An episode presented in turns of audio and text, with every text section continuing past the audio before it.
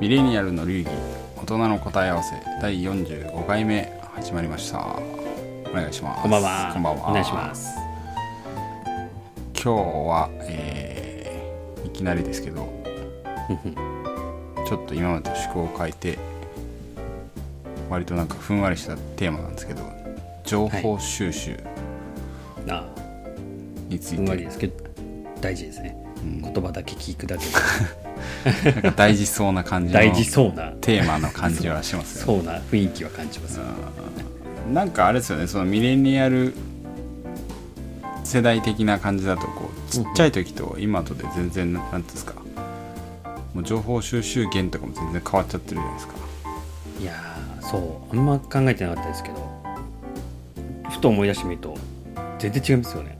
全然違いますよね全然違います。紙しかなかったですからね紙しかなくはないけど。まあ、まあ、ほぼ紙。紙とまああのなんだ。テレビとか。あ、そうっすね。そうそうそ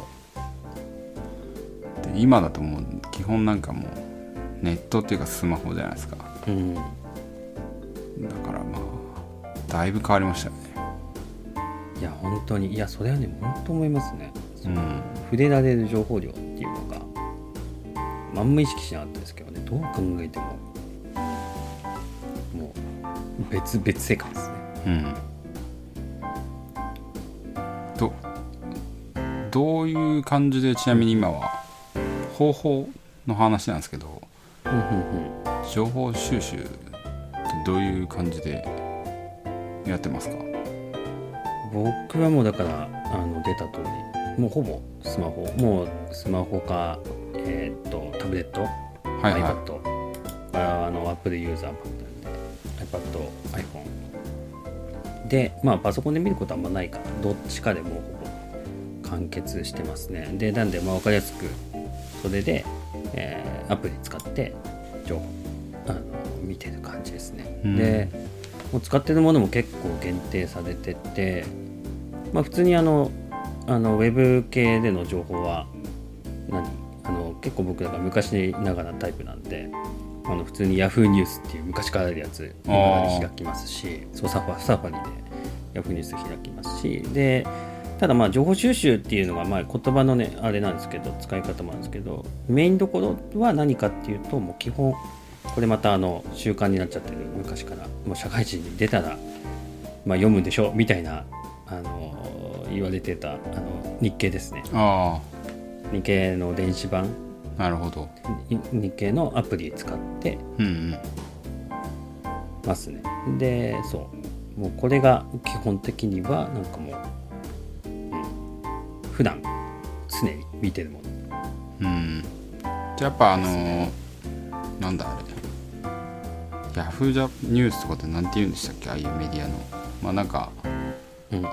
まとめサイまとめサイトではないけどなんなんて言うんだあれ とかまあ日経にが関しては上がってくるニュースで、しあのあれじゃないですか。あの新聞？要するにソースとしてはやっぱ新聞。うん、あそうそうそう。そう。手段としてはまあそう。使ってるものはアプリになってますけど基本僕のメインソースはやっぱりうん。いまだに新聞うん。っていうのがメイン。でまあヤフーニュースとかもまあ結局はあれですもんねニュースだったり週刊誌のやつがこうそうそうそうそう。まとめて上がって上がってくるっていう。なるほど。あんまりあれですか？ツイッターとかそういうのではやんないですか？僕はね結構そのミヤニアル世代でまあいろいろ分かれるうんとこだと思うんですけど、結構置いてかれちゃってるタイプでツイッターは乗り遅れてるタイプなんですよ。なんでツイッター まあ使ってなくて。あフェイスブックで止まっちゃったタイプ。あああなるほどまあでもそうそうそう。私も意外とそうですね。あのそう。このそう大体分かるじゃないですか。あフェイスブック入り口で入って。できちんとツイッター載ってて。であその後のインスタとかもにも順々に入っていく人と。なるほど。フェイスブックにからも入ってない人と。確かに。でフェイスブック止まりの人。なんかいると思うんですよね周りにね。インスで僕ね結構フェイスブックとかもそうですね。インスタとかは全然見ない。あインスタはねあのねツイッターよりはまだ見るかもしれない。あのどちらかというとなんかインスタは何業かっていうと結構仕事？まああの仕事絡みでインスタを見る必要が。そうそうそう、まあ、業界業界情報っていううかね、んでインスタ見る感じです。だからあんまりだから普段の自分の個人としての情報収集じゃなくて完全に仕事としてインスタ見てる。なるほど。まあでもそれも結局ソースはなんかその例えばまあライバル企業じゃないですけどその業界としてどういう動きがあるかみたいな感じで別に新聞とかをフォローしてるわけじゃなくてインスタの場合はまあその他の会社さんとかの動きとか広報の動きみたいな。ですです。で一番最新のものはやっぱりタイムリーに上がってくるのでやっぱね情報のタイムリー性っていう意味ではインスタ。常確かに。見てる感じですね。にそうですか。私も結局でもあれですねメインソースはちゃんとしたものってなるとやっぱ新聞？うん。から取ってますか？もう私も日経とか。うん。で、うん、ツイッターもまあなんかフォローしてる人の通知が来てその先にあるなんだ雑誌の記事とかだったらまあ見たりはしますけど私もそんなにめちゃめちゃ波に乗ってツイッターをガンガン活用してる感じではないですね確かうんに、うんまあちょっとあの あの見える世代の早めの世代はそうなってるかもしれない、ねそうですね。前半組は意外とそうなってるかもしれないですね、あとまあなんかちょっともうメディアは、まあ、新聞みたいなもんですけど私ちょっと海外に行ってた関係ではいはい。海外の雑誌とかはちょっと見ますね。なんかエコノミストとかああ雑誌ね。はい、確かに。雑誌はねそう。うん、結構僕もブルームバーグとか。実を言うと大、まあ、実を言うとっていうかか雑誌はかなり相当見てますね。うん、あのそう。これまたあのアプリの世界世代の最高のサービスなんですけどマガジン系のあのサブスクあるじゃないですか、サブスクのあの代表的な D マガジンとか楽天マガジンとかああいう系。うん。そう。あれ最高ですやっぱあれですね。あのまあ、サブスク万歳的な感じで。まあでもうんベースとしてはやっぱ雑誌。ちゃんとプロの人が書いたやつっていうのが割と多いんですかね。ああもうねそうっす。うん。そう。まあでもそう。マガジンそうサブスクマガジンはすごいですね。何でもあるんでね。うん経済誌からえーっと何？ファッション誌的なあの大衆誌で大衆的な雑誌から、はいはい。であとはなんかちょっとマニアックな趣味系ガジェット系。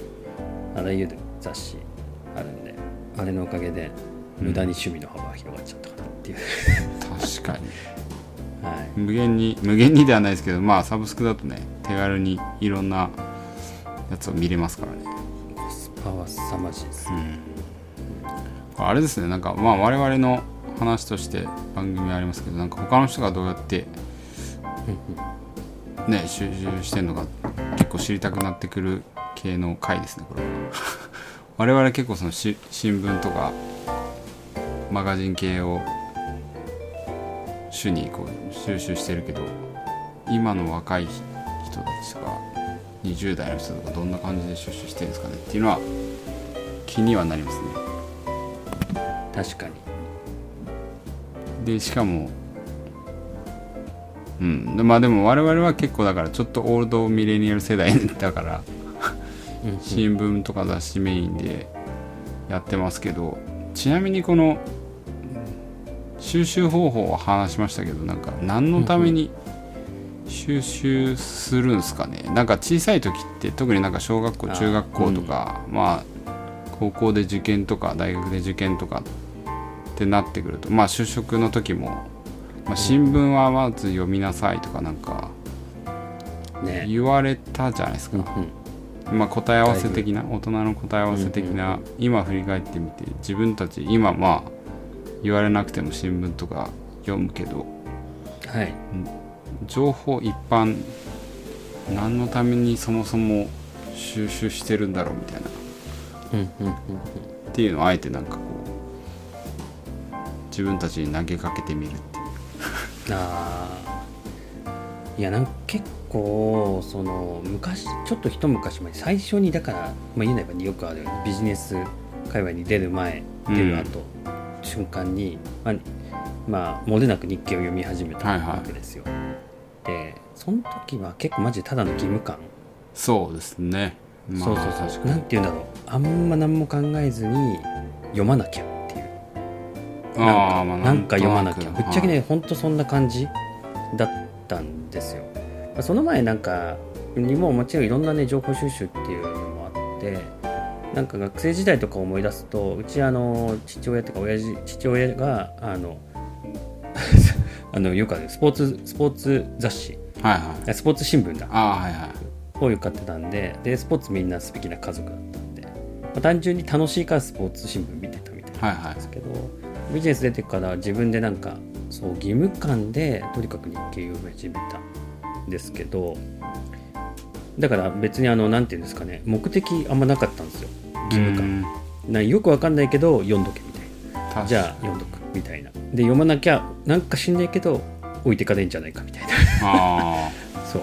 これがだからその恐怖感を紛らわすのが目的だったっていうのが最初。今思い返すとそんな感じで読んでたなっていう気がするんですけど。でふと今なんか改めてなんか目的あんま意識して見てないんでまあなんか今となったら習慣になっちゃってるんですけどなんか改めてじゃあその習慣になった今でなんか今その目的って何なのかなっていうふうに考えてみると多分なんですけどなんか今の段階って結構あの僕の中ではなんか自分の中の情報っていうか自分が持ってるあの今情報知識みたいなのをこうアップデートしていく感覚うん確かにでだからそのアップデート目的っていう形でなんか情報を見てるっていうのが結構一番目的に近いんじゃないかなっていう風な気がしてるんですよね。なんかずーっとその頃から読み続けてるとまあ言うなればあの一毎日毎日情報更新されてるんですよね。ああもう連続性。そうそうそう。それこそアプリがなんか新しいバージョンに更新されてるかのような感じで、はいはい。そうそうそう。どんどんどんどん情報ってまああの時間とともに世の中動いてるんで更新されていっていて。確かに。なんかな気持ち悪いんですよね。見ないのが。あだからなんかしそういう見ない見てないとすなわち古いバージョンのアプリとかあのシステム使っているような感覚であうん。なんか大丈夫かなっていう気になってきちゃうそれは分かりやすいですね。どちらかというとアプリの。新しいものにこうなんかこう自分を更新してるんでだから義務感っていうよりもなんかあの更新しないと気持ち悪いからっていうか更新しとしとかないとあのじ通常の自分の稼働状態じゃないみたいうん。な感覚好奇心っつうかもうほぼ好奇心でアップデートするっていう感じもあるしもうほぼ。そうそうそう私そうそうなんですよ。だから新情報をなんかいろいろ知らなきゃいけないから取りに行くっていうよりもずっと読み続けてきた結果かもしれないですけど、うん。とりあえず淡々とアップデートしてなんかしないけどたまに読んでてあ何これ知らない情報だっていうのがたまに追加で入ってくるみたいな。うん。そうそうそんな感覚。そうだ目的はなんか情報収集することによって何かいいことがあるかっていうよりもそうなんかしないけどあの自分の情報いろいろえあのずっと続けて知ってきたことが多くなってきたんでうん。淡々とアップデートしてってるっていう。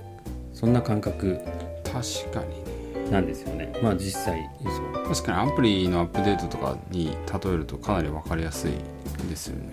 しかも今なんか結構あのプッシュプッシュ通信とか速報性も高まってるからよりそのあそう。感じは分か速報性りますね。すごいんですよ、うん。そう。た新聞でも速報性よりすごくて前朝刊夕刊だけだったじゃないですか、まあ通新聞ってそういうもんじゃないですか、はいはい。朝刊と夕刊にまとまったものが。はいはい。あの僕日経で一番よ見てるところってあの速報欄なんですよ。あーあのアプリで来るやつ。そうそうそう。アプリで通知も来ますしであのタブで速報っていうところがあって、あのそこにあの、まあ、一番だから新しい情報があの新聞の朝刊夕刊にまとまる前の情報がポンポンポンポン上がってくるんですよ。あだからちょっと仕事とか時間空いた瞬間に癖なんですけど携帯開いて携帯でまあなんかそれ以外のなんか情報を見てで最後日経開いてで速報開いて速報に新しいのがポンポンポンポンって出てるのをそうそうパーって見るみたいな。でなんか朝刊とか夕刊にもまとまるんですけど、はいその辺で速報で出てるやつがその後朝刊とか夕刊にまとまって出てきてる感じなんでそう。これねそう一番開いてるとこそこアなんです。よップデートですね確かに。あのこれ全然あの超余談でただの雑学なんですけどなんか新聞社に働いてた友人に聞いたらあの昔ですら郵便郵便じゃない郵還とか長官ってある版いろんなバージョンがあるらしいですよ。あみあのなんかね僕も聞いたことある。首都配られる地域によって違う首都圏の近くだと、うんうんよりアップデートされた情報が配られて遠いところはなんかこう印刷とかその手間があるからタイミングの問題ですよね。うん。みたいですね。締めがなんか3回ぐらいあるとか言って。うんうんうんでまさにでもまあアプリだとねその距離とかも関係ないから。そう。その場その場でねできた記事がポンポン出てくってるんだと思うんですよね多う分、ん。そうするとそう構成も含めてどんどんどんどんアップデートできるんでなんかもう癖みたいな感じ。確かにプデートっていう感じなんですね確か。にそうなんですよ。だからなんかねいろいろ情報を得ることによってなんか何か新しい何かを発見したいっていうとか新しい何か成し遂げたいから収集してるっていう感覚ではなんか意外と最近はなくなってきてるなっていう、まあ、結果な気がするんですけどね。なんかずっと続けてた結果。意外とあのー平面的な情報っていうのはなんか広く一通り見たんで、うん。そうするとそこにあとはつ積み重なっていくだけみたいなのにはなってきたかもしれないですねただベース日経新聞なんで日経新聞以外の情報は多分疎くなってるはず。なる そう。まあ一応なんかねあのミデリアリテラシーは持ちほどまあ半分は嘘だろっていうスタンスで見てますまあそうですね。結構 う。ん本当かよっていうのは結構いやそう。やっぱねなんだろう。あんま別にディスるわけじゃなくてこれはもう当然ね人間が作ってるものうん。にディスはあるってことなんですけど、一応我々会計専門じゃないですか、はいはい。あの会計の情報も載ってるじゃないですか、はい。新しいたまに、はい。やっぱねたまに間違って間違ってますよねあれ。間違ってる間違ってます。はい。あれ？って思って。まあでもそれしょうがないですよね。あの別に。多分しょうがないと思います。会計士とかが書いてるわけじゃなくて、基本記者様記者がねうん。記者さんが取材に基づいたりとか調査に基づいて書いてるんで、まあさすがにね完璧に書けるかっていうとねそういうわけじゃないと思うんで。まあだからそういうスタンスで一応見てはいますけど。あの各記事は はい。確かに。確かに。それはまあ会計士になって監査法人とか勤めてみるとそういう視点は出ましたね、うん。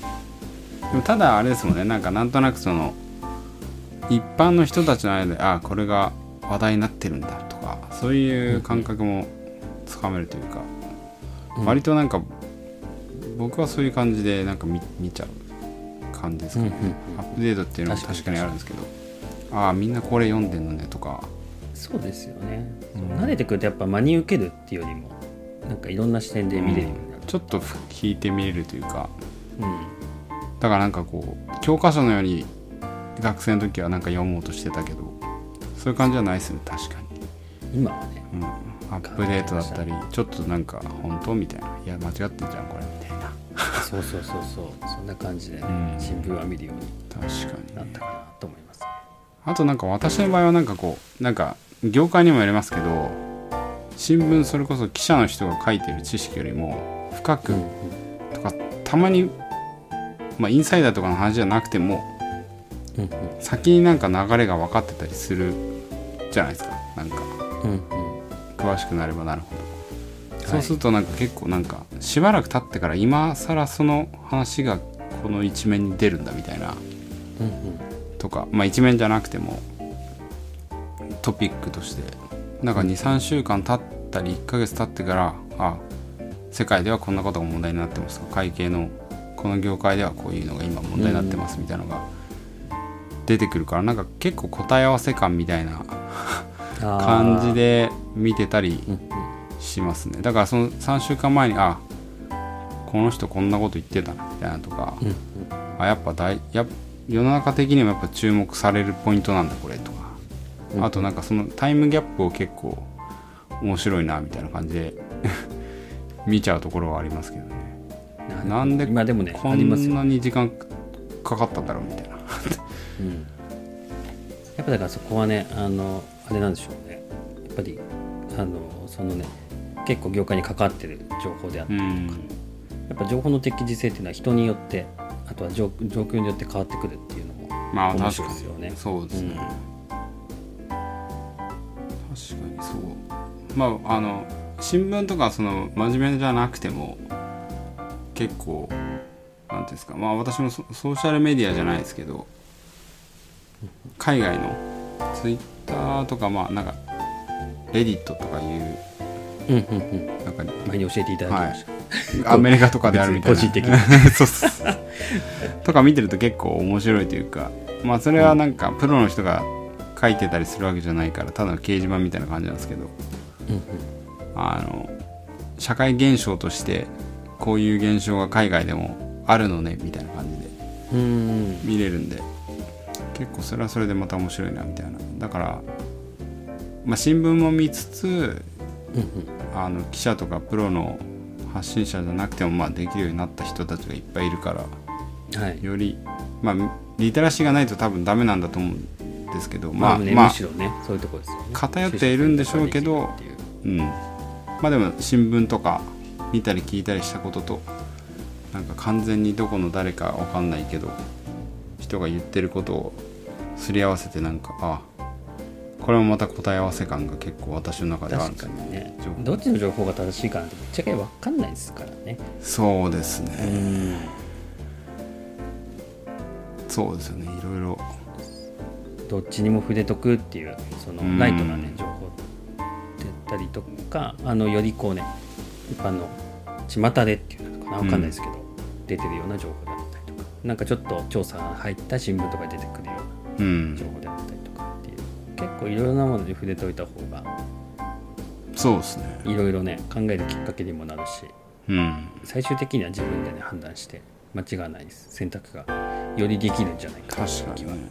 なんかそうですね。ね。新しいビジネスとかねやるにしても自分新聞だけ見てても多分正気をつかまえないそうそう全然ね。そう。あのそれじゃ足る情報じゃないと思うんで、うん意外とそうじゃないもっとこんなんバズってんのみたいな。生に近い情報の方が、そうより早くてうん。より早く、よりあのなんていうんですかねトレンドの最先端を表してるかもしれないんで、確かに。やっぱりだから、ツイッターちゃんとやんなきゃダメかな。いやそれはまあわかんないですけどそういう意味だと何ていうんですかツイッターじゃなくても一時情報みたいなのもやっぱ重要だなと思って、今はちょっと思いついたんですけど最近なんかその、まあ、ロッキーさんは結構在宅じゃないですか。ほぼ。そうですね。で私結構そのオフィスにちょいちょい出たりすることがあって。うんうん。まあランチとかやっぱそのオフィスの周りで食べるんですけど。うん食べに行くとなんかちょっともうちょっと食べれるなみたいな感じでいつもなんかうんご飯もう一杯ぐらい無料みたいな。うんうん。お店とか大盛り無料みたいな。はいはい。あったからちょっともらえますかみたいな言ったら結構もう最近ちょっとお題をいただくようになりまして。みたいはいはいはい。ななんか結構なんなんですか新聞とかでその原油高とかインフレ感あそういうことね。っていうはい。意外と一時情情報として結構感じるみたいな、体感としてね。そうですね。まあ、そこも答え合わせですよね。あそうですそれも答えは完全答え合わせ。世の中の情報とのうん。答え合わせみたいな。やっぱなんか新聞はもちろんすごい大事だと思うんですけどでもなんかそういう情報の取り方も結構大事だなみたいな話でちょっと思いましたね。やっぱだからそう総合的な。か偏ったところから取るんじゃなくて、うん。結構幅広くまあなんか触れるところ何かしら情報があるっていうスタンスで見とくってういうのが、ん。であのーアポさん言ったようなその答え合わせ感覚っていうのを持っていくとよりそこの辺に意識して過ごせるんじゃないかみたいな。そうなんだ。ところはなんかすごい結構ね。そう大事じゃないかまたなっていうのはちょっと。全然関係ないですけどこの前モスバーガーちょっと食べたんですけど。モスバーガー食べたい。すごい大好きなんだけど最近全然行ってないです。食べてあのポテトのケチャップ。はいは結構その情報っていう意味だとまた全然違う情報なんですけどあの原材料のどこで作ったかみたいな。いはいはいはい。たまたま見たんですよ。うんそしたらウクライナって書いてあってぐらいだそういうのもやっぱ何ていうん。ですか今ホットじゃないですか確かにだけどその時間の問題で変わっちゃうかもしれ、ないですよ、だトマトのケチャップの原材料がウクライナだったん。だっていう情報は、なん。ていうん。ですかツイッターでも新聞でもなくてただのそのモスバーガーのケチャップのパッケージの裏に書いてあったん。ですけどうん。なん。かそういうのもなん。かいろんなのに触れてるとなんかそその意味がなんかこう意味を持ってくるというか。確かに。いろんな情報触れてないとね、うん。ただ単にあウクライナなんだってなりますけど、うん。まあ、最近の、まあ、ちょっとねあのあまり嬉しくないような情勢うん。をきちんと情報として触れてればそこでまた一つの気づきがそうですね、あるっていう、うん。食べてるものとかもね結構いろいろねウクライナだけじゃなくて結構ありますからね。国産品じゃないんだみたいなのが結構あったりしますしそれもなんか総合的に情報として取り入れてるとなんかこう大きい流れみたいなうんうんのが分かるのかなみたいな感じですけど。ああでも確かにね。やっぱなんかこれも前との比較になりますけど今流れって話ですけどやっぱりあの最初に読み始めた頃はそうなんか流れもだからまあ多分何も知らなかったっていうことの長いしなんでしょうね。あ確かにそう。であの最初読み始めた時何も分かんないからとりあえず義務感でよく分からんけど読んでたみたいなところから、まあなんかたあんまなんか、まあ、そこの義務感頑張り続けた結果的にもあるかもしれないですけど蓄積いろいろ増えてきたことによって、前なんかアップデートとか答え合わせとかっていうスタンスでもの見えるようになって、そうするとやっぱり結果としてどうなってくるかっていうとあの蓄積み重なってくるっていうことはすなわち、ね、あの新しい方に進んでいくっていうことでもあると思うので。うんあの情報がねあのつながってそれがどう動いてるかが流れによって見えてくるみたいうん。なまあなんていうんだろう。もうちょっともう一気にざっくりなんか雰囲気のある言葉で言っちゃうと世の中の流れが見えてくる的な。確かに。そうそうそう。確かにでも世の中の流れが見えてくる感はちょっとねあのね昔ありますよから見たらねね。うん。今はもうちょっと年のちょっと知ってる感っていうのは出てきた感じはそうですね。確かにしなくもないですねでなんかそれのためにはやっぱり広く触れとくことの大事さっていうのをより確かに、ね、専門的な自分の好きなことだけじゃなくて、うん。意外とどうでもいいことにも何かしら意識持って触れとくっていうのは結構大事だったっていう。そうそうそうそう。うんなんかあれですねこの前なんかロッキーさんが紹介してた本の話にちょっと似てます。そうっすね。あのマスター・キートン先生とかね深い教養。教養ですね。専門の教養からあとは幅広い。そうもうなんだろう。そう考古学からね社会のことからもうはたまたその軍事のことまでもあらゆる情報を知ってることによってね。なるほど。回を超えた伏線回収みたいな 感じになってますけど。そうですね。そうですね。いや大事だなって確かにすごいね。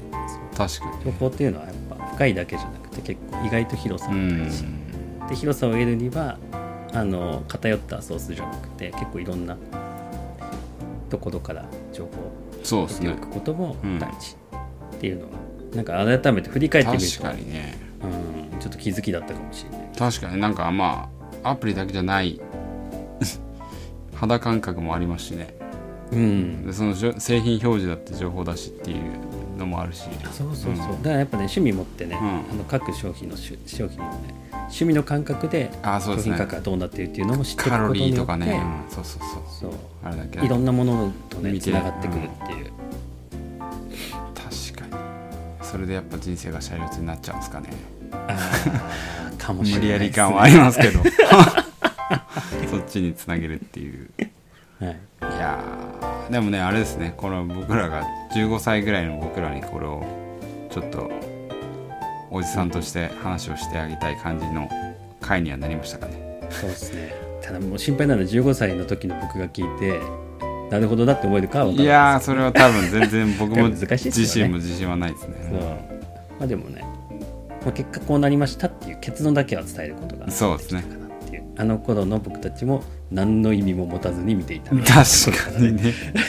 あーまあまあまあ大人の答え合わせ的なやつはちょっとできたかなっていう気がしますけど、そうですねそうですね。まあじゃあこんな感じで今回は、はい、はい、聞いていただきましてありがとうございますということで、はい、また皆さんのなんかあれもね情報収集の仕方とかもどうやって僕らに伝わるのか知らないけどリクエストとかで出してくれると。ああぜひ聞きたいですね、はい、聞きたいですね。はい。またじゃあ最新のやつが聞きたいそうですね。ちょちょっと古い感じで、ね、僕らは。確かに、い、じゃあまあこんな感じですけどまた次回も、はい。はい、聞いてくださいということで、はい、ありがとうございました。どうも。